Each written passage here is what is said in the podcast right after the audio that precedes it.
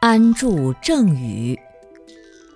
既然在堪忍诸苦的世界里，耳根最利，那我们说的话就会产生很大的影响。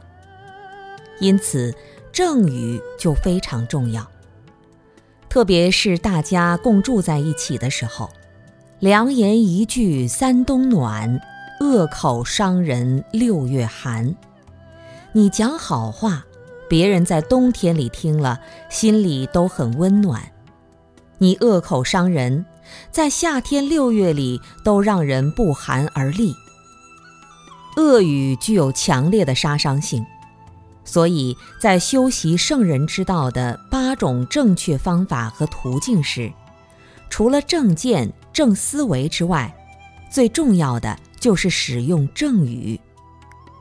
那么，到底什么算是正语呢？按照五种戒律的规定，就是不妄语。